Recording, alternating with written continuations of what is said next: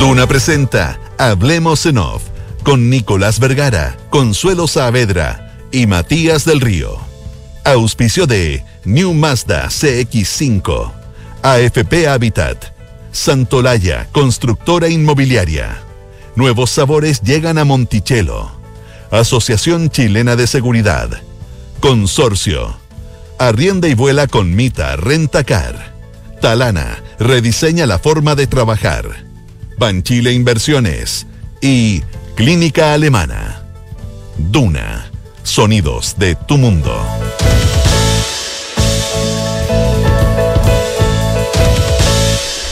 Muy buenos días, ¿cómo están ustedes? Cuando son las 8 de la mañana con 4 minutos, es eh, miércoles 20 de julio del año 2022, junto a Consuelo Saavedra y Matías del Río, en distintos puntos cardinales. Eh, iniciamos una nueva edición de Hablemos en Off en Radio Una. ¿Cómo están, muchachos? Buenos días. Consuelo Nicolás, muy buenos días. ¿Cómo están? Bien, Buenos días, ¿cómo están? bien. Bastante bien. Se te ve más abrigado hoy día, Consuelo. ¿Sabes qué pensé cuando me vestí en la mañana? ¿Pensaste? pensé en el streaming. Claro. Em, y tú dijiste, no, no, no puedo, no, no, no, no puedo salir con, con, con los hombros al aire. ah, si el- allá, pero, sí, con menos de 40 grados. pero, claro. pero ojo que acá no, no, acá, acá ayer no nos morimos de frío para nada. Es más, te diría que en Santiago hizo un poquito, eh, uno como anda sobrevestido, Sí. ah, eh, me pasó, me dio un poquito de, de, de- de calor Sí, en la tarde. Ayer, ayer terminó la famosa ola de calor, eh, no, no en Europa, pero la parte más intensa, por Sí. lo menos acá en, en Londres, em, con un incendio en la tarde de un montón de casas, eh, como en un pueblito muy, como en el, eh, en el área metropolitana eh, de Londres, pero cuando, cuando hablábamos ayer de cómo, de la adaptación a, a estas condiciones climáticas extremas, a estos eventos climáticos extremos, em, los pastizales. Eh, eh, la- eh, eh, Londres es una ciudad muy verde, Muy verde. muy rápido tú llegas al campo y eh, no son campos de cultivo, son, son pastizales, son potreros donde la gente camina, los common, ¿verdad? Em, y eh, estaban todos secos, ardieron y se incendiaron 20 casas eh, en, en minutos. Fue, fue muy fue muy impresionante. Em, Claro. Una chispa, se levantó un poco de viento y se quemaron todas las casas. Claro, Eh, muchas casas con, con aspectos de madera, en fin. Claro, porque con hay, de madera. claro, con, con los frontis de madera, con la, con la, con Sí. estos, eh, ¿cómo se llaman? Eh, y muchas de ellas de adobe, ojo. Eh, no, sé- no sé si sería el caso. viejas, claro. No sé si sería el caso, No, pero. yo tampoco sé, pero hay mucha casa vieja de adobe. Claro, como no hay terremoto. No hay terremotos, claro. El, eh, porque es- esa, esa característica, esa es el, el- el área metropolitana de Londres tiene esa cosa, que de repente tú estás como en un campito y hay una especie como de asentamiento de 20, 30 casas que están, y claro, Exacto. rodeados de pastizales, que además eso son praderas que no, no pastan animales, no la, que son casi visuales, Verde. casi visuales. Exactamente, que es lo que hace tan, tan bonito también Eh, el, claro. el país. En, eh, en fin, pero bueno, ya pasó y, y se puso a llover ayer, increíble. Ah, Como cuando se, cuando se carga el cielo eh, Claro. y se levantó un viento, llegaba un montón de nubes y eh, llovió como en el trópico. Así las cosas. En fin, 8 de la mañana con 7 minutos. Pucha, ahora no son tan malos los cuatro séptimos, parece. Todo depende con quién lo compares. Siempre, todo es relativo. Lo Consuelo. con mayoría absoluta, Todo- con rela- mayoría de los presentes. Sí, el- ojo, la mayoría absoluta asustó a mucha gente. ¿ah? La mayoría simple asustó a mucha gente. A mucha gente. Porque, eh, sobre todo en el Senado, implicaba un riesgos altísimos porque bastaba con dar vuelta a uno.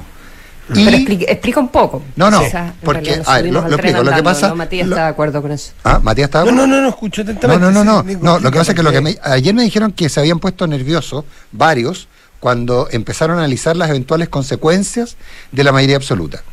En la Cámara de Diputados se hace un poco más difícil, pero ojo que en el Senado era muy fácil. eh, a ver, ¿qué es lo que me dijo a mí ayer un alto personero del mundo de la izquierda? Personere del mundo de la izquierda. Me dijo, mira, ¿qué problema tenemos hoy día? Eh, y esto se da también en la Cámara de Diputados, pero se ve- grafica mucho más claro en el Senado. Eh, el tema práctico es que, sin duda, en la oposición hay más unidad de propósito que en la izquierda. O en la o en el o en la, en la coalición gobernante. Recordemos que está el voto del senador Bianchi, que es un voto eh, y- y- y un voto que no Difícil de calificar. difícil de calificar. El voto de la senadora Campillay también difícil de, de- calificar eh, y por lo tanto eh, y el y, y- y- lo- lo- el, el voto del Partido Comunista eh, y eventualmente de, de, de, Yasna Proboste, en fin, etcétera, muy duros en algunas materias y sin embargo esta cosa que están y ayer había una crítica muy fuerte desde el mundo socialista sobre todo de esto que se estuviera intentando expulsar hacia la izquierda a Jimena Rincón y a Matías Walker obviando a Pedro Araya y obviando a, Iván Flores, digamos, pero tratando de, de- de- de, eh, de simbolizar en Jimena Rincón y Matías Walker esto de tratar de correrlo hacia la derecha, ponerlos como parte de la derecha. Ayer hubo declaraciones en el sentido del mundo a pro dignidad y hubo, estaba muy molesto, porque en el fondo con eso tú lo que haces es que le puedes dar rápidamente, si tú los presionas de esa forma, les puedes llegar a dar mayoría en el Senado a la derecha. Y una mayoría que te podría hacer cualquier de esas, cualquier desbarajuste si se produce esta, esta eh, ¿cómo se llama? Si, se- si fuera solo mayoría simple. Claro, Fue uno de los tantos elementos que estuvieron instalados. ¿ah? Claro, con un nuevo alineamiento de fuerzas la cosa puede cambiar y esos equilibrios que hoy día son dejan de ser equilibrios y pueden pasar a ser mayorías para un sector. Entonces hay, un punto hasta donde se puede presionar. Buenos días está el Partido Comunista. Eh, por ponerle un, ejemplo claro al- a, la situación, eh, dice que no está en contra del fondo de los cuatro séptimos. Lo que está en fondo, en fondo es del oportunismo, de la ¿por qué tanta rapidez? ¿Por qué tanta Sí, claro. premura? Eh, y eso es, eh, eso es lo que lo- los cambió hoy día, no es, no es la discusión de fondo de por qué bajar los quórums. ¿ah? Así que eso, Eh, incluso... No, no sé si estuvieron, no sé si estuvimos demasiado. Hasta yo me enredé. Eh, no sé si estuvimos muy claros en lo que intentamos No, exponer. yo siempre, yo siempre soy poco claro, así que no, no, eso no es ninguna novedad. ¿eh? ¿Ah? O sea, el, el asunto es que finalmente se vota hoy, se iba a votar ayer, eh, pero eh, eh, se Ah, dijo- bueno, tú- no, tú tienes toda razón, en el contexto sí. A ver, eh, recordemos que los cuatro séptimos iban muy rápido. Una moción del senador Latorre, con quien conversamos ayer, del senador Juan Ignacio Latorre, detuvo la tramitación, pidió una segunda discusión. eh, aparentemente la idea era dilatarlo hasta después del plebiscito. Ese era el planteamiento estratégico que venía fundamentalmente desde el Frente Amplio. Eh, el- a eso hubo una suerte de contraofensiva socialista que planteaba la lógica de que para qué vamos, para qué vamos a ir por los cuatro séptimos, vamos para por la mayoría simple, y ahí fue donde se prendieron algunas luces de alerta. Ojo si nos ponemos. Esto, perdón, déjame, déjame eh, entrar ahí con un, eh, con Sí. un par- un paréntesis. Eh, esto, eh, esta propuesta del Partido Socialista, luego, eh, después del viernes, Después del ¿verdad? viernes. Después de que el presidente abrió eh, su digamos, abrió el naipe, mostró el naipe sobre cuál era la posición del gobierno si es que ganaba el rechazo y que esto tenía que seguir con una nueva convención constitucional y eh, partir nuevamente desde cero con ese con ese proceso. Y aparece entonces el Partido Socialista también diciendo, bueno, doblemos la apuesta para sacar a, a la derecha, puede que puede que lo crean genuinamente, pero además sirve para sacar a la eh, a la derecha el pizarrón, ¿verdad? Porque está Decir, dispuesta a bajar ok, los cuatro séptimos, pero no a todo. eco. Pero no a mayoría absoluta, por ejemplo. Claro. Ahí, ahí, ahí Claro, pero en el fondo la- lo, lo ponen, lo, los horquillan eh, para decir, ah, a ver, pero ¿qué tanto quieren reformar? ¿Cuánto El- están dispuestos a reformar? No, y el problema ahí fue que pensaron que se encontraban con una pared y cuando empezaron a tantear no había pare- no había tal pared. O sea, ¿Cómo así? claro, no había tal pared, o no había tal pared. O sea, hay- un cierto principio, y yo entiendo en la derecha, no, no, no, no sé si incluye a republicanos, creo que no, pero hay un cierto principio en la derecha de decir que eh, no, no, eh, que- con tal de que gane el rechazo. eh, Pragmatismo, No, hay un pragmatismo absoluto. No, no, no quieren repetir lo que Sí, se sienten, El- sienten que no se pueden dejar provocar en que les pongan Exacto. cualquier cosa para mostrar fisuras. Eh, eh, eh, eso es estar atento a la jugada de tu adversario. Claro. O sea, yo me imagino una reunión entre ellos decirle, muchachos, se han puesto esto de mayoría simple. eh, no a muchos les gusta porque hay No, les carga, les carga, les carga, les carga. Pero en general en la izquierda, en general, no, no- no es que sea de esto no es de derecha o izquierda, en que todo, voy a poner un ejemplo extremo, que toda la constitución se puede cambiar por eh, como ley simple, digamos, con mayoría. Esto es una preocupación, motivo de preocupación para muchas personas, no, no, esto no es de la derecha o de la izquierda. Entonces, poner esto para algunos de la derecha fue visto como, medio momentito, nos quieren hacer pisar el palito y que empecemos a- para después decirnos en la campaña Sí. que la verdad que estamos mintiendo y que no queremos reformar, eh, que, Claro. que somos como Ahora- el capitán Araya, que nos embarcamos pero después nos quedamos en la playa. Entonces, ya digamos que sea cualquier cosa. eh, digamos que sí, que estamos disponibles. Bueno, porque, porque además podía usar la fuerza del adversario. No está tan claro que lo que pasa en la Cámara de Diputados. Ahora está un poquito más claro. Hasta ayer no estaba tan claro. Entonces, te vas a poner a algo que después puede que en la Cámara de Diputados no cambie. Ahora, también otro elemento, eh, y, creo, creo, creo que empecé por la parte final del análisis, que era lo de, lo de Walker y Rincón. Eh, eh, esa era la parte casi anecdótica. Lo, lo, más, lo más sustantivo era que también los partidarios del rechazo podían empezar a hablar de esta suerte de disonancia cognitiva entre mayoría simple en la constitución de Pinochet, comillas, eh, y, eh, quórum calificados y varias restricciones en la constitución democrática. Entonces, eso finalmente también influyó en el análisis respecto a desechar la mayoría absoluta e ir por los cuatro séptimos. Mm. Bueno, sí, pues, tú dijiste al pasar que en la Cámara de Diputados tampoco es tan difícil, eh, por lo que le escuchábamos a la infiltrada recién, eh, incluso Carol Cariola, eh, que es la, la, presidenta de la Comisión de Constitución de la Cámara, no es no es contraria así en principio hacerlo ahora no también aplica cierto nivel de pragmatismo y que eventualmente podría ponerse en tabla eh, no sé si dan los tiempos igual. ¿eh? No, no, es que aparentemente saldría hoy día. Eh, podría llegar a salir, no sé, lo que yo vi por lo menos que podía llegar. Sí, hoy día podría terminar trámite en el Senado y pasar a segundo trámite. Y pasar a segundo trámite hoy miércoles y el jueves, que ya estar en la Cámara de Diputados. Hay un tema ahí que también está colisionando con, con el veto sobre. Mm, está colisionando con el veto de, de, infraestructura crítica. Ahí hay una suerte de colisión, pero ese se habría resuelto en el Senado. y ahí hay que ver entonces qué, es lo que pasa, eh, pero, pero sí, daría la impresión que en, el, en la Cámara eh, también saldría, mm, Carol Cariola es un militante disciplinada, el Partido Comunista eh, un poquito, no, no un poquito, el, Partido Comunista tiene ese pragmatismo total, de que cuando cambió de opinión, cambió y no, no, no, no les cambia la cara. probablemente entonces Carol Cariola también estaría favorable y ella tiene la llave de la discusión en la Cámara. ¿Consuelo? No, nada más. 8, 15. 15.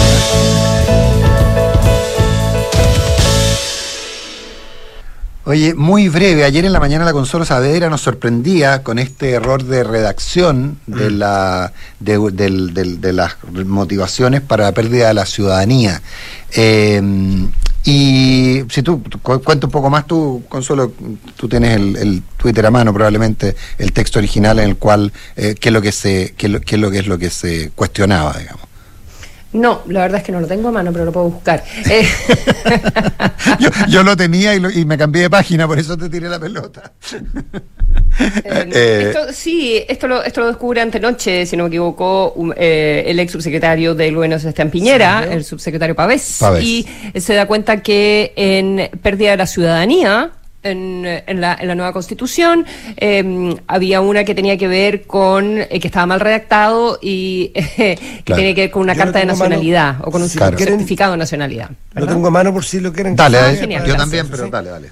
Se trata del 116, inciso primero letra B, que dice que textual, en el proyecto de nueva constitución, la nacionalidad chilena únicamente se pierde por las siguientes causales y solo si con ello la persona no queda en condiciones de apátrida. Renuncia voluntaria manifestada ante la autoridad chilena competente. B. Cancelación de la carta nacional, cancelación de la carta de nacionalización, salvo que se haya obtenido por declaración falsa o por fraude. Esto último no será aplicable a niños, niñas y adolescentes. ¿Mm? Es decir, eh, causales. Y la, niña chilena únicamente se pierde por una de las causales, que es eh, cancelación de la carta de nacionalización, salvo que se haya obtenido por declaración falsa o por fraude. Pero si es falsa en el caso de niñas y niños y adolescentes, la pierden. Mm. Eh, la nacionalidad. La nacionalidad, claro. no, si no es falsa, si es verdadera. Si es verdadera, la pierden. Si es legítima. Si es legítima la Entonces, es una. Eh, bueno, el. Eh, ahora. Es un, es un, error, evidente error de redacción. Un, evidente error de redacción, se le pasó a la Comisión de Armonización, se le pasó a la Secretaría Técnica, eh, pero, pero yo, pero a mí, ¿Cómo se cambia? ¿Ah? ¿Cómo se cambia? No, no, no, ya tenéis que con, con dos tercios, pues, supongo, con reforma por dos tercios. O sea, no ya, ¿Dónde? Si ya no existe convención. No, no, no, no, no, no, dos tercios en el... No, se aprueba la, se aprueba la constitución con este texto y, el, de- y el 5 ya. de septiembre y el 5 de septiembre se manda un proyecto de reforma constitucional que aclara esto. ¿ah? Eh, Pero, pero, pero va, eh, al plebiscito va con este error. yo entiendo que es así, que no hay forma de resolverlo, según pregunté ayer a dos constitucionalistas, me dijeron que no había forma. Ahora, yo quiero que esto, sin duda anecdótico, se va a corregir eh, en el espíritu, además se podrá recurrir al, al tribunal, no, al tribunal constitucional no se va a poder sí, sacar, pero al tribunal ordinario para que diga que, que hay un error, en fin, etcétera. Pero, pero lo que a mí me sorprende, porque por ejemplo, uno ve hoy día eh, las declaraciones, por ejemplo, de Tami Pustilnik, eh, de, de invent- de Inventes No Neutrales, que se hace cargo del error, en fin, etcétera. Pero uno ve, por ejemplo, al ex, al ex convencional Mauricio Daza, que dice una carta de nacionalización falsa, esto en el diario Mercurio, una carta de nacionalización falsa no existe jurídicamente y no produce efectos válidos. Por lo tanto, nunca se pierde porque nunca se obtuvo. Así que no hay nada interesante en el supuesto error. Perdón, pero eso Es verdad, es verdad. Pero es- Pero en la práctica, si alguien, si alguien falsifica su carta de eh, nacionalidad, se dan. convierte, es un chileno fraudulento, pero puede actuar como un chileno y va pero, pero de por supuesto chileno por no, la vida. no pero Mm. lo que a mí me llama la atención es la soberbia de la declaración porque es decir no ustedes no entienden nada si eso legalmente no existe pero por favor o sea eh, eh, es es, es- Cuando se comete el fraude empieza a existir, de irregular, pero existen, Claro, en los hechos, pero en no- los hechos concretos, claro. porque operas como con nacionalidad. y, y claramente un tribunal dirá no nunca existió pero pero ya entramos en la lógica de que alguien lo tiene que declarar alguien lo tiene que entonces eh, eh, eh, es- Oye, oye, pero la, mm, lo, que hay que, lo que hay que hacer es cambiar eh, la palabra salvo por Sí, en sí. caso de qué. en caso de parece Sí, sí, sí. en caso de ¿no? Ah, ya. En el fondo, te- Sí. la nacionalidad la pierdes si es que falsificas eh, o haces una declaración falsa. Poner, para mira, desde carta aquí está, de cancelación, o sea, aquí la nacionalidad chilena se pierde, voy a abreviar, se pierde eh, la carta nacional, con la, la cancelación de la carta nacion- de nacionalización si se ha obtenido con declaración falsa o fraudulenta. Ah, claro, inclusive podría eliminarlo, claro, efectivamente. Pero no, pero a mí, lo, que- insisto, lo que me sorprende es cómo, por un lado, una constituyente independiente no neutrales eh, a- a- entiende que es un error, trata de explicarlo, da vías de solución, y por otro dice, no, no pasa nada, eso no tiene ninguna importancia. Eh, eso yo creo que es un poquito sor- soberbia constituyente y se manifiesta de- en muchos puntos. Mm, Lo de, y lo de Daza fue un fue una declaración que hizo como en redes sociales o Eh, no, está en, el, lo, en una entrevista. lo cita o- el diario, lo, lo cita entrecomillado el diario El Mercurio. ¿Mm? Entre, porque el propio ministro Jackson planteó, bueno, Tomás Jordán también hace una, una explicación eh, un poquito más técnica, pero finalmente dice que se busca una forma de comprenderla de un modo armónico, o sea, busquemos la forma de arreglarla, digamos, ¿ah? pero no esto otro, oye, ¿para qué se fijan en tonteras? Eh, acuérdense que una vez, ¿se acuerdan cuando el, el eh, cuando se cuando se derogó el delito de adulterio? eh, se exhi- eh, quedaron eh, en la ley que se publicó, que hubo- tuvo que ser corregida después. Ah, es, un, es un Twitter, perdona, solo quería saber, Ah, que te interrumpa Nico, porque si era una entrevista, no sé, quizás había salido de sus casillas, el, No. el periodista, no sé, había y- algo... y, no, qué, pero y qué dice el Twitter? Es en- entre comillas. Perfecto. Oye, el, el punto es que, bueno, ¿se acuerdan hace muchos años cuando se, cuando se quitó la, se, despenalizó el adulterio? Eh, cometía adulterio, quedaba en la norma, no me acuerdo exactamente cómo está redactado, el hombre soltero cometía adulterio. una locura. Ah, y se arregló, se arregló rápidamente, pero, pero sí, si se cometen errores, sí, sí, yo estoy de acuerdo que se cometen errores, sí, y, y- y hay que arreglarlo, en este caso es un poquito tardío, habría que ver qué falló en, el control. Eh, entiendo, me contaba, me contaba una periodista más temprano que eh, hay que, que hay varios errores más que van a empezar a aparecer, eh, pero bueno, son naturales, pero no tratar, tratar de, de relativizarlo, yo creo que es un error de proporciones y tiene que ver con mucha relativización que hacen quienes participaron de la convención, sobre todo los más expertos participantes en la convención. 823. Eh, un fiel auditor me aclara, los juristas distinguen entre lo nulo y lo inexistente, que es la falsedad. Una cosa es lo nulo y otra lo falso. Puede ser, pero insisto, es de, de juristas.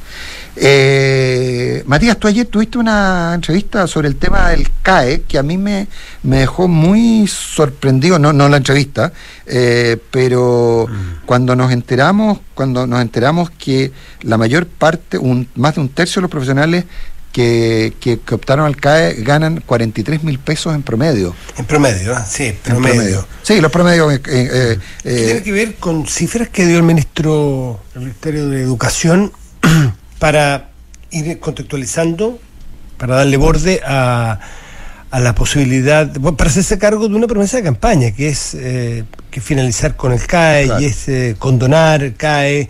Entonces, claro, primero hay que explicar, la, lo insisto, el contexto para después poder diseñar la política pública que, en consecuencia. Y los números, donde salta la alarma para muchos, es que los números son novedosos, por llamarlos de algún modo, respecto a todo lo anterior que se había conocido. Y esto se hace cruzando datos con, qué sé yo, con eh, la, con la eh, CACEN, con los registros que tenga impuestos internos de ingresos de las personas, para ver un poco a quién tú, a, quiénes serían los beneficiarios de una política de ese tipo, más allá de cuánto cuesta, que en un principio te acuerdas que se habló de 12 mil millones de dólares, para, para, ponerle, para ponerle un número, ¿no es cierto?, de, del tamaño y una dimensión a una política, eventual política de ese tipo. Eh, por lo tanto, el, eh, considerando, por ejemplo, que el bono invierno es 1.200 millones de dólares, es en 10 bonos invierno. Pero, pero sobre todo para, para entrar con la lupa a quién, a quién tú podrías beneficiar eventualmente. Y allí es donde aparecen estos datos eh, que son, insisto, distintos al menos a los que históricamente se habían puesto sobre la mesa al momento de analizarlo. Y estos datos te indican que efectivamente hay el 36, no efectivamente para él, para los datos entregados, el 36% de los deudores gana menos de 250 mil pesos y en el promedio ahí está en 41 mil pesos. Entonces uno dice, ojo, son deudores CAE, o sea, son deudores que han pasado por la universidad, porque no todos... No todos la completaron, claro. Claro, eso es bien interesante, porque ahí hay un problema en el diseño original, en que qué haces tú con una persona que está dos años eh, no tiene después salario como universitario, pero sí tiene deuda como universitario. Entonces ahí, ahí tiene que haber o podría haber una posibilidad de estudiar con donaciones o facilidades, versus una persona que sí terminó eh, con CAE su universidad y que sí hoy día tiene ingresos universitarios que claramente eh, le permitiría aportar, devolver, pagar el compromiso que sí tiene. Por lo tanto, eh, ahí está eh, lo, poco lógico que resulta, eh, o lo poco creíble para algunos que resultan esas cifras, de que haya un porcentaje en promedio del 36% tenga ingresos por 41 mil pesos, considerando hoy día, por ejemplo, que un trabajador no calificado tiene salarios de 400 mil pesos, por ejemplo. Eh, entonces, eh, donde o sea, hay que, lo, que la lupa mucho más fina. Lo que pasa es que si uno se pusiera a sacar conclusiones, podría decir entonces que la forma de ganar menos que el salario mínimo es pasar por la universidad. Resulta un poquito más intuitivo, digamos. ¿O qué están haciendo las universidades? Sí, sí. Lo, que pasa es que aquí lo que hay es, eh, una. Ojo, esta es una discusión que es para, para fines del 2023 se ha planteado que la discusión de esto va a estar a fines va a ser a fines del 2023. Pero se va preparando el ambiente. Claro, y cuál, era el punto, que, es lo que decían muchos, o que decimos muchos de los que no somos partidarios de la condonación del CAE, es que es gente que ha recibido una educación y que por lo tanto tiene más, mayores posibilidades de ingreso que otros, y por lo tanto sería injusto. El, el punto de fondo es que aquí lo que se está tratando de preparar el camino para decir que no son millonarios, que no es gente que gane bien, sino que es gente que está básicamente en la extrema pobreza. Ojo, en el, como el CAE es contingente al ingreso, eh, eh, la gente que gana 43 mil pesos no paga, no paga, no paga el CAE ¿eh? y, se condona a los 15 años. O sea, es un tema que se va a resolver en algún momento. Recordemos las modificaciones que se hicieron en, el gobierno Piñera. Es cuando era ministro mm, Hay varias cosas que a mí hay varias, yo, pucha, lamentablemente no tuve acceso, lo estuve buscando y no, no lo pude encontrar. Al, al, documento en versión larga, no sé si tú lo, si te lo pasaron, Matías. Eh, no. Voy a tratar de conseguirlo hoy pero digamos el que tenía en la mano eh, la, subsecretaria de Educación cuando, cuando lo presentó ayer con el ministro. Em, un, par de... las cifras eh, suenan, suenan raras eh, y, se necesitarían mayores cruces para poder entenderlas y afirmar así como así que la metodología está equivocada, ¿verdad? Que es lo que están planteando desde Acción Educar, por ejemplo, tratar de conocer exactamente de dónde, de dónde ¿Dónde sacaron toda la información? Datos, ¿Qué datos falta cruzar? Exactamente, respecto a dónde sacan la información, eh, evidentemente no basta impuestos internos, eh, hay mucha gente que está en la economía informal, por lo tanto no declara necesariamente impuestos, eh, pero hay un par de datos sobre el estudio mismo que es importante, eh, que esto es universitario y también IP, ya también es educación técnica profesional, ya, Eh, eh, pero dentro habría que ver cu- eh, cuáles son los cruces, porque estos son eh, deudores, eh, no son morosos, es toda la gente del sistema, ¿ya? Sí, absolutamente. Eh, morosos y no morosos, de universidades y de técnicos profesionales. Eh, en total son un millón ciento diez mil personas que han accedido al, al CAE, eh, de ellas como 300.000 más o menos eh, están estudiando, siguen estudiando. Hay 631.000 que están egresados, es 57% digamos que ya egresaron, y hay 183.000 que no terminaron. ¿Ya? Y eso uno supondría, pero uno quiere saber si se retiraron en el año 1, si son más de, de IP o son más de universidades, de qué tipo de universidades son. Son un 16% de las personas, ya que no terminaron. Y luego tú tienes que de los deudores, o sea, perdona, de esos que no terminaron, eh, hay un 58%, un 58% de los que no terminaron, de los 183 mil, que están bajo los 250 mil pesos, ¿ya? Entonces, eh, creo que eh, yo entiendo el punto de ir haciendo un caso, Sí. eh, pero comparto plenamente con, con Matías, uno, que faltan más cruces internos, eh, que sería bueno responder, eh, y algo que están planteando desde parlamentarios, Evópolis, qué sé yo, entender más de dónde vienen los datos, eh, cuáles son los cruces, eh, para eventualmente ver si en realidad la necesidad es que haya una... O sea, o las universidades y, lo- y los técnicos profesionales ciertamente no están cumpliendo la promesa, Claro, sí. De- de- de eh, y ya no es por la cantidad de profesionales, que obviamente disminuye el premium de, de estudiar en la universidad, eh, ¿verdad? De, de ir a una educación superior en comparación con lo que era hace 20 años atrás o 15 años atrás. Eh, pero si más allá de eso no están cumpliendo con una promesa y las personas no están Claro. accediendo a Ahora- una mejor calidad de vida. ahora- o si la pega está mal hecha nomás y, Claro. y- y faltan los datos o se está presentando de una manera inadecuada para hacer un caso. Uno podría sospecharlo. Por ejemplo, ¿qué porcentaje dijiste era gente que todavía estaba estudiando, Consuelo? ¿Treinta y tanto Eh, por ciento? 296 mil. De la gente con CAE, O hay sea, otra gente que está con sea, otros créditos, sea, digamos, casi pero solo con CAE 296 O sea, casi un, 27. casi un 30% de gente que todavía está estudiando. 27%. Claro, el problema práctico es que metodológicamente, esa gente, lo más probable si está estudiando es que no tenga ingresos y que si tiene son informales. Entonces tú cometes un error metodológico si a ellos los pones en cero, porque son los que te bajan el promedio. ¿Me explico? El, eh, porque efectivamente alguien que está estudiando, lo más probable es que si trabaja sea de manera informal y por lo tanto no aparezca, no aparezcan sus ingresos reflejados. Entonces, si tú al momento de, de atribuirles una renta la pones en cero, estás cometiendo un error metodológico muy grave. Estás bajando el promedio Es brutalmente. verdad eso, ah, porque se, porque se parte 18 meses después de la fecha de egreso. Mm. Entonces, ¿cómo? Entonces, si es 18 meses después Entonces, de la no sé ¿cómo, cómo- cómo a los que todavía bueno, ma- o se cambiaron de carrera? Lamentablemente no accedí al, al- Claro. al- al No. estudio entero, entonces no sé si después se hace el desglose, quizás se resta ese 27% para Sí. hacer el análisis de, de los deudores Sí. y en realidad este 27% es solo respecto del total. Em, Bueno, pero en el fondo también hay otra discusión que es bien obvia. no sé Ah, nada, qué vergüenza. Sí, pero hay, hay- No, no. Pero, pero puede a ver, darse. que, que se ve raro, se ve raro. Y oye, y lo que se ve raro, que una política que va a costar lo que, o que podría potencialmente costar lo que cueste, eventualmente terminen condonándose deudas CAE, con todos los detalles y todos los ripios que puede haber tenido su diseño original, que con que con impuestos generales, es decir, con platas que obviamente tienen costos alternativos en su uso, terminen sirviendo para condonar a personas que hoy día ganan sueldos muy buenos eh, sería muy absurdo, sobre todo considerando las necesidades que hay hoy día de transformaciones. Eh, hay casos muy típicos, no me gusta eh, estigmatizar ni mucho menos, pero es un caso objetivo de conocimiento público. Hay parlamentarios que tienen sueldos conocidos, muy buenos, lo cual yo coincido que tengan muy buenos sueldos, no estoy Pero no, eso. pero no se dijo que fueran morosos, ¿ah? no, no, es que no solo para morosos, porque una condonación no solamente es para No, no, morosos, ese es el pues. punto, claro, claro, claro. claro. O sea, va- no, es la- la decisión es- es injusto política cuando de- es solo para morosos. po. La decisión país es, vamos a utilizar platas públicas para condonar a aquellas personas que hoy día, que sí terminaron la universidad, que sí están ganando muy buenos sueldos y que sí pueden pagar, es una decisión que a algunos podrá gustarle. po. Pero esto, yo ayer hice la misma analogía, que es bien distinto, pero es como cuando tú le quieres cobrar carretera a una persona que vive en Bisbiri. Yo creo que es más justo el tag. Mucho más. O sea, Es más justo que lo paguemos los que lo usamos, pues. O nos van a pagar la carretera que aunque vamos a la radio, que es de, de, de estándar noruego. ¿La va a pagar una señora que vive en Copquecura? ¿Que no la conoce? ¿Que no tiene auto? ¿Que nunca la ha usado? jam- y que no la va a usar jamás. ¿Es justo? A mí me parece que no es justo. No, no, claro que no es justo. Claro que no es justo. Claro que no es justo. Oye, eh, sí, en todo caso, eh, hay. eh, lo que pasa es que habría que ver si, eh, si en el cuando hicieron la, controlaron por selección, eh, que es el término técnico me lo apunta un editor, si controlaron por selección, que ahí tú emites, eh, el- eliminas a los cero. ah, si controlaron por selección. No sé si lo hicieron. Tengo. Daría, eh, ahora, hay muchas preguntas y probablemente habrá respuestas.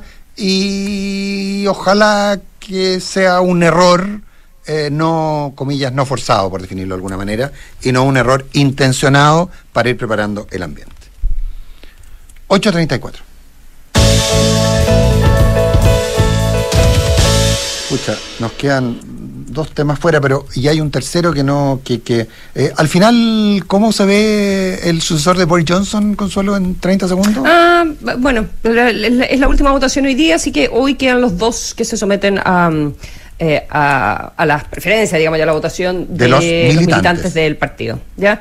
Em, que en general son de una ala, de una ala más conservadora y em, la pregunta es cuál de las dos mujeres queda segunda. Ya el primero va a ser Richie Sunak, que es el Parece. ex ministro de Hacienda, y em, Penny Mordaunt, que va, va ganando, tiene más votaciones, pero la que quedó fuera ayer eh, es probable que le pase todos los votos a Liz Truss. A Liz Truss. Entonces, mm, no, mm, no está tan claro qué va a pasar con Y eso sí que son y, ese- y eso sí que son votos endosables claramente porque son votos parlamentarios. Entonces, el endoso ahí sí funciona. En los militantes un poco más difícil. En el parlamentario sí es mucho más mucho más definido. Podrías ordenar, podrías ordenarlo, pero mm, pero bueno, también eh, ellos tienen que ver cuál es su cuál es su apuesta respecto de cómo van a votar los militantes. Claro, eh, para, no, para no equivocarse, pues, claro. para no equivocarse, para no quedar fuera, para no quedar enemistado con el próximo primer ministro o ministra, Mm. eh, ¿verdad? Y también eh, tiene que pensar cuáles son las perspectivas de quien gane finalmente para... para eh, revivir la, la fuerza de, de los conservadores y quién es más competitivo también pensando en las siguientes elecciones. Claro, pues tarde o temprano se van a tener que enfrentar al electorado y entonces ahí tienen que buscar un candidato que sea atractivo. Que sea atractivo. Ya ahí no es, Exactamente. no es una elección interna, va a ser una elección nacional. 8.35. Matías, Sí, dale, dale. ¿le doy yo? Eh, tus arriendos Mita te llevan, te llevarán a volar. Así es, el rentacar que te hace acumular millas sorteará 3 millones de millas la Paz. Gana hasta 200 mil millas en cada arriendo entre el 11 de julio y el 12 de septiembre. Arriela- arrienda y vuela, perdón, con Mita Rentacar.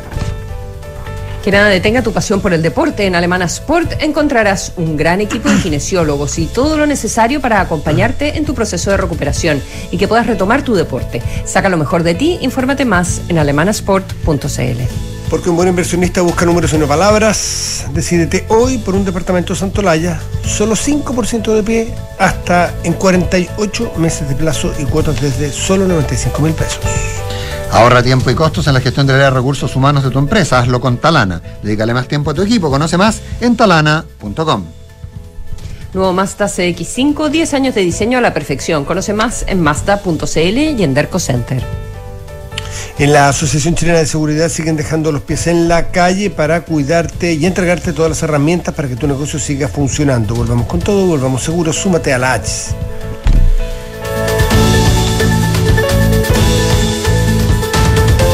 Desde que me pagan intereses por el saldo que tengo en mi cuenta vista de Banco Consorcio, por fin hay alguien que me paga a mí. Y no todo es. Gordo, ¿pagaste la luz? Don Andrés, recuerde pagar los gastos comunes. Señora, aquí está la cuenta. Pide la cuenta más de Banco Consorcio, una cuenta vista que te paga intereses mensuales solo por tener saldo en ella. Y no solo eso, solicítala 100% online y aprovecha las ventajas de una tarjeta de débito para tus compras. Solicita tu cuenta más en consorcio.cl. Otorgamiento sujeto a evaluación comercial. Infórmese sobre la garantía estatal de los depósitos en su banco en www.cmfchile.cl. 2. Número de personas que se fueron a vivir juntas. 24. Número que hizo posible donde. Aprovecha departamentos con hasta 24 dividendos de regalo y muchas oportunidades para invertir hoy. Santo Laya, constructora inmobiliaria. 40 años de experiencia que dan confianza y aseguran calidad. Más de 80 proyectos habitacionales construidos y más de 10.000 familias que eligieron nuestro respaldo son tu mejor aval. Santo Laya. Números, no palabras, para multiplicar tu inversión. Conoce más en santolaya.cl. ¿Qué es la perfección? Para algunos, un arte que toma tiempo. Para otros, el amor por los detalles. Para nosotros es pasión, diseño y tecnología en todo lo que hacemos. 10 años de innovación que trasciende en cada generación. New Mazda CX5, diseñado a la perfección. Descúbrelo en Mazda.cl. Feel alive. Mazda. Darko Center. Chile y su gente. Somos los que creemos en el esfuerzo para lograr grandes cosas. Los que ahorramos para construir un mejor futuro. Los que nos levantamos día a día para sacar adelante a los nuestros y a todo Chile. Cuidemos juntos lo que hemos logrado. No solo por ti, sino también por tu familia. Defiende tu libertad de elegir. Tus ahorros son tus ahorros. AFP Habitat. Más de 40 años juntos, haciendo crecer tus ahorros. Reyes del disco y funk están de regreso. Elwin on Fire Experience, Fit All McKay. Sábado 5 de noviembre, 21 horas, Gran Arena Montitelo. Entradas por topticket.cl. Elwin on Fire Experience, Fit All McKay. No vas a parar de bailar. La entretención está en granarenamonticello.cl.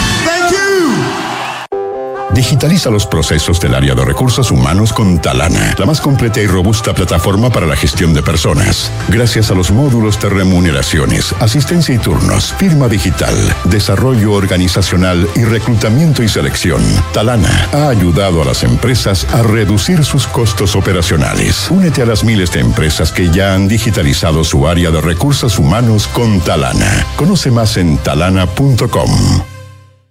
Con Mita Arrienda y... Vuela con Mita, vuela, vuela. Ahora tus arriendos Mita te llevarán a volar porque somos el único rentacar que te hace acumular millas Latam Paz. Con Mita Arrienda y... Vuela con Mita, vuela, vuela. Así es, arrienda tu auto y podrás ganar 50, 100 o 200 mil millas Latam Paz en tus arriendos entre julio y septiembre. Con Mita Arrienda y... Vuela con Mita, vuela, vuela. Mita, elige tu destino, nosotros te llevamos. Mita.cl La experiencia y calidad del Hospital del Trabajador H. Para ti, para todos. Contamos con un equipo médico de excelencia con más de 30 especialidades y la mejor tecnología a tu alcance. Para pacientes FONASA y ISAPRE, agenda tu hora en hospitaldeltrabajador.cl. Hospital del Trabajador H. 50 años comprometidos con tu salud. Las mutualidades empleadores son fiscalizadas por la Superintendencia de Seguridad Social www.suceso.cl. El compromiso con el medio ambiente es parte de las inversiones responsables. En Banchile, Administradora General de Fondos SA, nos hemos comprometido con ellas al adherir a los principios de inversión responsables, que promueven un sistema financiero global económicamente eficiente y sostenible, que en el largo plazo beneficia tanto al medio ambiente como a la sociedad en conjunto. Conocen nuestra oferta de productos ESG en banchileinversiones.cl. Ay, qué rico estar acá en familia. Sí, impagable. El aire, la naturaleza, los niños. Era necesaria esta tranquilidad. Al fin desconectarnos de Santiago. Tuviste buena idea, amor, en dejar la casa protegida con Verisur. Sí, me pareció súper práctico que podamos controlar por la app la alarma. ¿Vamos al tiro por un almuerzo rico? Ya, vamos. Disfruta la tranquilidad de tus vacaciones. Contrata Verisur llamando al 600-385-0003 o en verisur.cl. Activa Verisur. Activa tu tranquilidad. Hablemos en off. Nicolás Vergara, Consuelo Saavedra y Matías del Río están en Duna. Porque todo lo que eres es fruto de tu trabajo. Cuidemos juntos lo que se ha logrado. Defiende tu libertad de elegir. Tus ahorros son tus ahorros. AFP Habitat, más de 40 años juntos haciendo crecer tus ahorros. Banchile te invita a conocer el nuevo sitio web de Banchile Inversiones que ahora cuenta con una sección exclusiva para aprender de inversiones en fácil. Banchileinversiones.cl, inversiones digitales para todos. Banco Consorcio presenta su cuenta más, una cuenta vista que te permite ganar intereses solo por tener saldo en ella. Además tiene las ventajas de una tarjeta de débito para manejar tu plata. Eso es más. Conoce y suscríbete a tu cuenta más en consorcio.cl. 8 de la mañana con 42 minutos. Momento, Ah. No, momento. Pero se había momento. hecho. Sí. ¿Consuelo? Eh, No, no- ¿Quieres no, que yo las noches, mención? no, las noches de Monticello son para vivirlas con los reyes del disco. Funk. Disfruta una experiencia única este sábado 5 de noviembre. Queda pero hay que prepararse.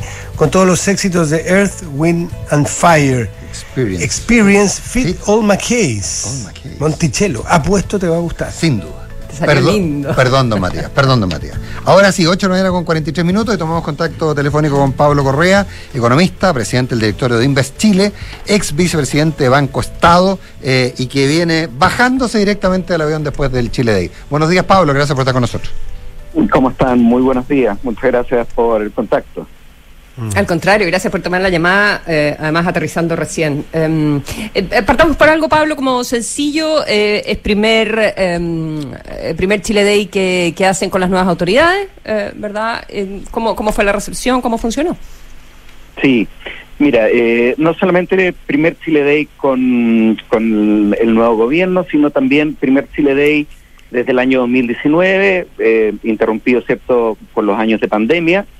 Eh, entonces había, yo te diría, mucho interés por parte de la comunidad financiera norteamericana por eh, escuchar, por saber de primera fuente eh, de Chile, no solamente de la agenda de reformas del gobierno, sino también por todo lo que había pasado. Hay que considerar de que la última vez que una autoridad eh, del gobierno eh, había estado en Nueva York eh, en, un, en, una gira, por decirlo así, de estas características, había sido en, en abril del año 2019, entonces eh, fue una puesta al día de cómo Chile había reaccionado a la recesión del COVID, eh, ¿cierto? A los disturbios sociales de octubre del 2019, toda la respuesta eh, macroeconómica, eh, a los desequilibrios macroeconómicos que, que se han visto. Eh, y por supuesto también, ¿cierto?, eh, a la reacción de, de la política monetaria, del tipo de cambio, de la política fiscal, del proceso constitucional, eh, de la reforma tributaria, de la reforma previsional. O sea, No en poco. otras palabras, No había tema, ¿eh? Pues parece. habían, Poco tema. habían un- ¿Pero que qué se robó los focos? ¿Qué la- temas. Pablo, ¿qué, qué es lo Eh, que, qué es lo que acaparó? El primero que levantó la mano para preguntarle al ministro Marcel y a las autoridades. ¿Cuál fue la pregunta? O sea, ¿Qué develaba más preocupación? Sí, yo diría, eh, mira, el perfil de, de este tipo de, de reuniones, eh, hay que entender lo que la gran, perdón, la gran mayoría de quienes participan son eh, gente de la comunidad financiera eh, norteamericana. Eh, y eh, hay algo que tal vez eh, no debiese sorprendernos, pero, pero igual llama la atención, eh, es que no pasó desapercibido afuera de Chile el tema de los retiros previsionales y de cómo eso cambió la dinámica del mercado financiero en Chile. O sea, hay un antes y un después, un Chile antes de los retiros y un Chile después de los retiros. Un Chile, por decirlo así, de que era un, paradigma de un mercado financiero eh, o de un país con una institucionalidad eh, más eh, robusta, más seria, y que de repente sufrió estos retiros de, eh, del mercado previsional que le quitaron atractivo, que le quitaron profundidad, que le quitaron tamaño, volumen al mercado de capitales. Eh, y la primera inquietud es, bueno, eh, ¿y ahora qué pasa? Eh, y ahí la respuesta eh, por parte del ministro Marcel, ¿cierto?, eh, es bastante eh, contundente y también con, con bastante evidencia. Es decir, miren, han habido después de eso dos intentos adicionales, un cuarto y un quinto, que se han frenado. eh, y por lo tanto eh, eh, hemos aprendido de que no podemos seguir así y hoy día hay iniciativas para tratar de, de corregir eso y de tratar de volver a tener un mercado de capitales de que pueda volver a hacer frente a los shocks externos. Está la presidenta del Banco Central también en un minuto donde la intervención cambiaria eh, ha- había cierto eh, tenido efectos muy potentes sobre eh, la dinámica de- del tipo de cambio eh, y en ese sentido yo diría que el timing fue fue muy adecuado y en ese sentido bastante tranquilizador eso por una parte eh, esa es la primera mano, como dices tú, Matías, que se levanta. La segunda, sin lugar a dudas, tiene que ver eh, con la reforma tributaria, pero una reforma tributaria que tiene un, un cariz distinto a, a la discusión local, en el sentido de que eh, todos sabemos de que eh, hay una parte importante que tiene que ver con impuestos a las personas, Claro. que a la comunidad extranjera, la verdad, le importa bastante poco eh, porque no son no son residentes. Eh, y ahí la pregunta clave es básicamente eh, el tema del royalty ya de cómo va a afectar esto a eh, a la inversión minera eh, con una visión fíjate que es eh, también eh, muy interesante eh, porque eh, se está instalando eh, con bastante fuerza, que tal vez desde Chile tampoco lo vemos con tanta claridad, el tema de que el cobre en particular va a ser una materia prima muy necesaria para la, la transición de la matriz energética global, ¿ya? Eh, para una matriz energética menos dependiente de combustibles fósiles. Eh, entonces la pregunta es, bueno, ¿cómo mantenemos la producción de cobre en un país tan relevante como Chile eh, y eh, de qué manera el royalty afecta eso eh, a las futuras inversiones? No a las actuales, sino a las futuras inversiones. Eh, Pero, pero las es- actuales eh, también. Quedaste con la impresión, eh, perdona Nico, Sí, quedaste dale. Pablo con la impresión de que, de que el ministro eh, se había abierto a flexibilizar el, el royalty y había unas declaraciones en orden a que él no quería que la industria minera eh, que funciona en Chile perdiera la competitividad. Eh, aún así, evidentemente, a mí me parece que el gobierno está apostando eh, por un royalty más alto justamente porque el negocio del cobre va a seguir siendo un buen negocio, aunque ahora esté bajo por la recesión, pero va a ser un, va a seguir siendo un, un negocio importante en el futuro. Entonces, apuesta que las empresas van a tener ganancias, pero no, Sí, no sé cómo viste la posición del ministro al respecto. Mira, eh, dos temas eh, que el ministro eh, menciona en sus eh, exposiciones. Lo primero es justamente de que eh, Chile es parte de esa transición global en el cambio de la matriz energética, ¿ya? Eh, Y que eso es algo que, que eleva la- las ventajas competitivas del país. Eh, segundo, de que eh, Chile va a seguir siendo un país minero y de que, que no vamos a renunciar a ello. Y tercero, de que existe una disposición por parte del gobierno para que eh, durante la transmitación legislativa eh, el royalty logre generar un equilibrio entre eh, la captura de, de- de- de rentas eh, económicas por parte del Estado eh, vinculadas, cierto, a la extracción de recursos naturales no renovables, sin que esto sea eh, un deterioro importante para el incentivo para la inversión. Eh, y ese mensaje, como te digo, eh, se, se repitió varias veces hacia los inversionistas eh, extranjeros. Eh, sin, sin mayor sin mayor detalle como motivo porque queda abierto a lo que va a ser la transmitación eh, legislativa, pero el mensaje es de que de que la flexibilidad para lograr ese equilibrio eh, está dentro de la disposición del gobierno. Y el tercer elemento eh, que también sale sobre la mesa, ¿cierto?, es la reforma previsional. Eh, eh, básicamente eh, desde dos puntos de vista.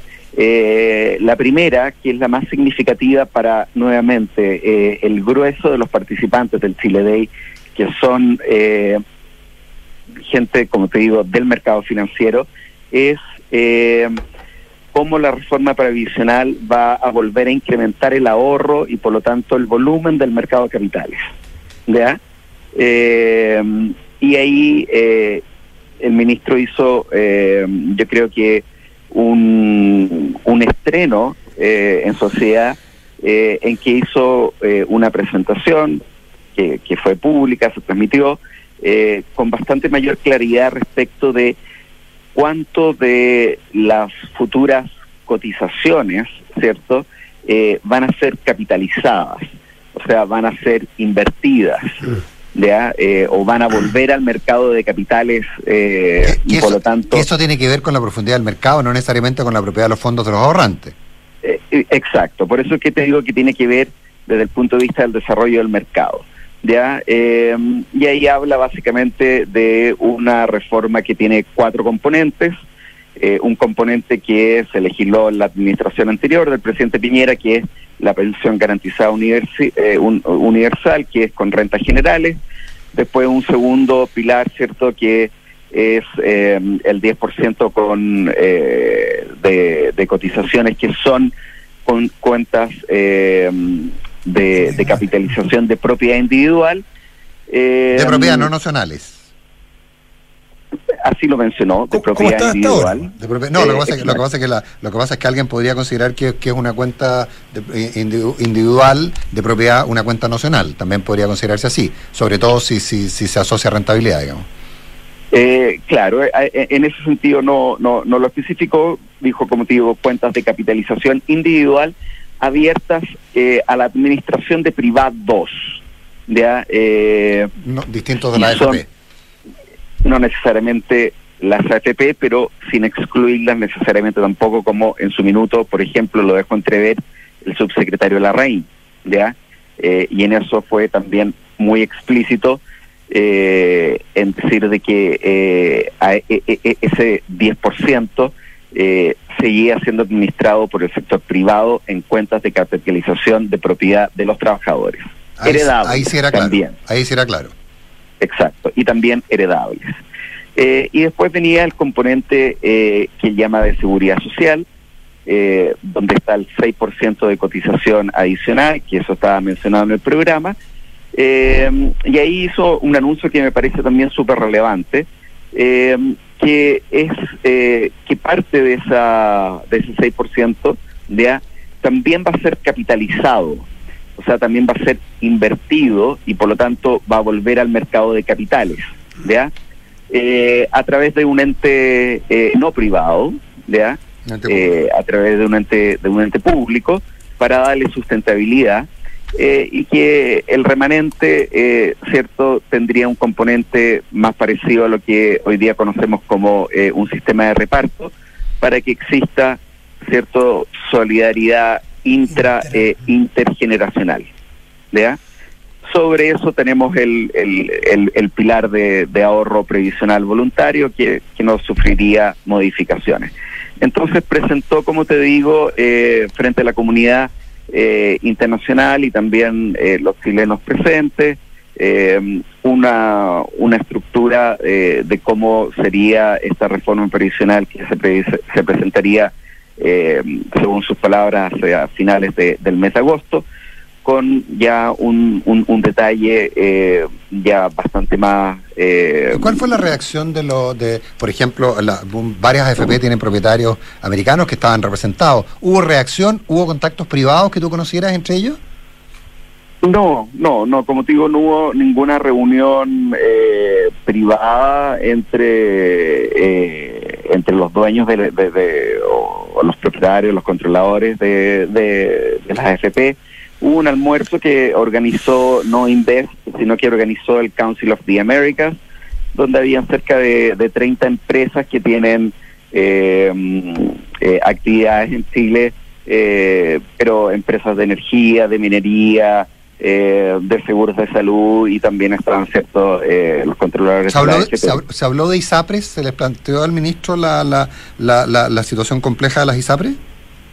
Eh, no, no fue un tema, eh, como te digo, eh, particular de, de, de las Que reuniones. no habían pocos temas, po. No, no, claro. No No, pero es había- que, no, pero no, es que, ese- no, es que ese, no había en términos de estabilidad financiera es un tema complejo lo que puede ocurrir con las ISAPRES, digamos.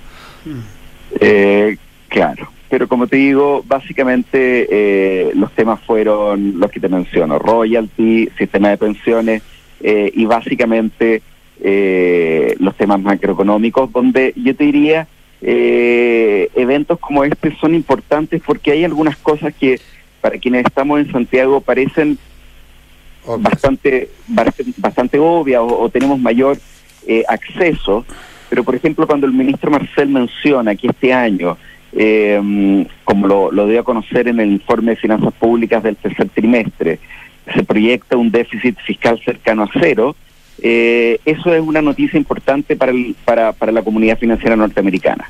Y no lo, no lo tienen tan claro, no lo visualizan así. Sí, bueno, Entonces- quien, quien, ve los los- los informes lo- ya se venía notando. Te voy a contar el primer trimestre, atribuible tal vez al- también al- a la gestión de Cerda, también había ya reducciones. Ahora, pero en ese sentido, Pablo Correa, eh, en los 30 segundos que nos quedan, eh, el, eh, siempre da la sensación de que en estas reuniones hay mucho protocolo, hay mucha cordialidad falsa. Eh, ¿Tú sientes que eh, hubo una posición un poquito más cuestionadora de los inversionistas hacia Chile o fue la misma de siempre? No, no, para nada, para nada. Yo te diría que acá las preguntas fueron muy directas eh, y, y- y muy, muy, muy al callo. Eh, y acá yo lo que te diría es de que lo bueno de esto es que eh, sirven para ambos lados, en el sentido de que las preguntas son directas, se responden directamente eh, y el mercado toma nota, ¿ya? Eh, el mercado toma nota de lo que tú eh, como autoridad dices.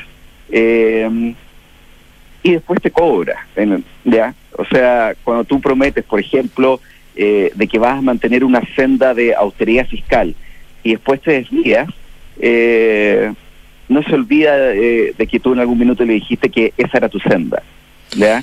Eh, Pablo Correa, entonces- perdona por interrumpirte, Pablo Sí. Correa, presidente de Invest, un millón de gracias por estar esta semana fue- conversando sí, con nosotros. hora, Pero nos la van a la asesinar, nos van a asesinar nuestros eh, y, y- y- y Me estoy solo y, y la Consuelo y Matías no están acá, o sea, tendría que pagar con mi propia sangre, así que prefiero evitarlo. Por eso estamos lejos, para que los información privilegiada no nos hagan nada. Gracias, Pablo. Gracias, Pablo. Buenos días. Buenos días.